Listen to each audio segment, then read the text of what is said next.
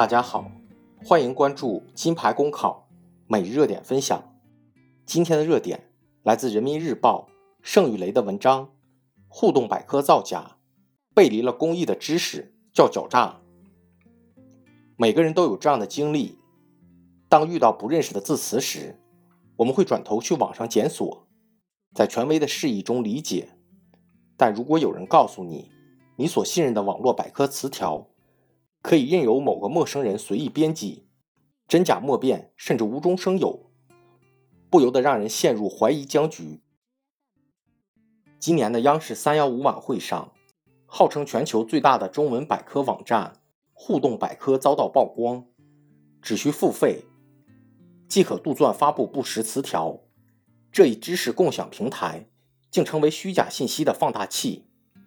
尽管稽查大队雷霆出击。涉事企业紧急声明，但业已造成的信任危机正顺着互联网密集的毛细血管不断蔓延。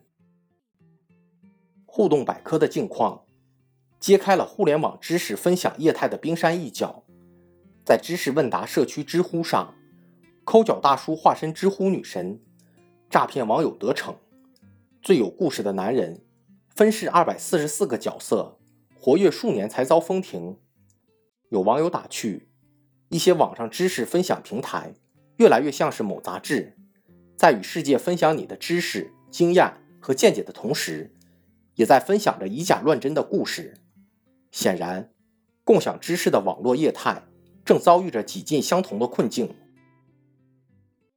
无孔不入的广告植入，让这些平台越来越像路边的电线杆，日渐沉重的盈利压力，使得收费发布。成为不可言说的潜规则，内容生产的随意化，更是让知识分享、传播、使用链条上的很多人大失所望。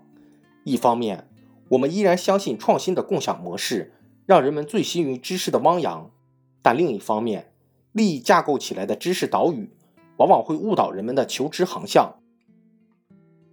前不久，二零一六年中国社会化媒体格局图发布，指出在中国。社交媒体持续主导消费者的时间、注意力及对于产品和服务的信任度。从某种程度上来说，这些在互联网风口飞起来的分享平台，集纳了论坛、社交、网站等多种功能，已经具备了媒体属性。一个最简单的例子就是，如果生活中一个女孩关注一款化妆品，通常会带着兴趣在搜索引擎或电商平台查询一下。社群内的网友评价会成为左右他购买的重要参考。反过来说，当他在网上写下自己的消费体验，又会成为下一个消费者的参考信息源。一来一往，传播力可见一斑。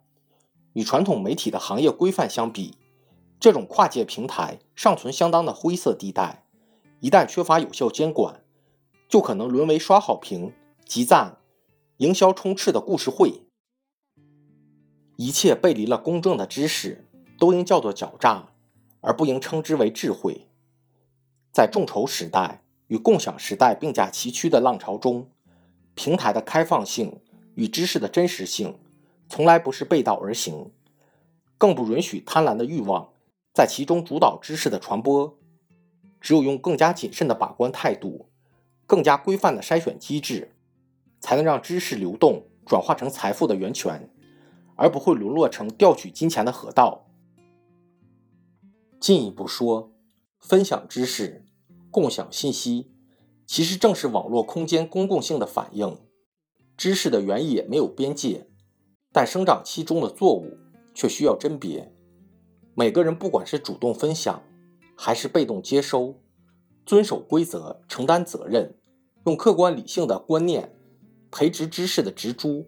做一名慧眼识珠的花匠，恪尽职守的护花使者，知识的花朵才会灿然盛开，传递芬芳。无论信息手段如何日新月异，行业形态如何推陈出新，真知始终是标识一个人乃至一个时代理性气质的媒介。让理性求真成为引领知识分享的航标，我们才能在知识的海岛间把握方向。在求知的海洋中行稳致远。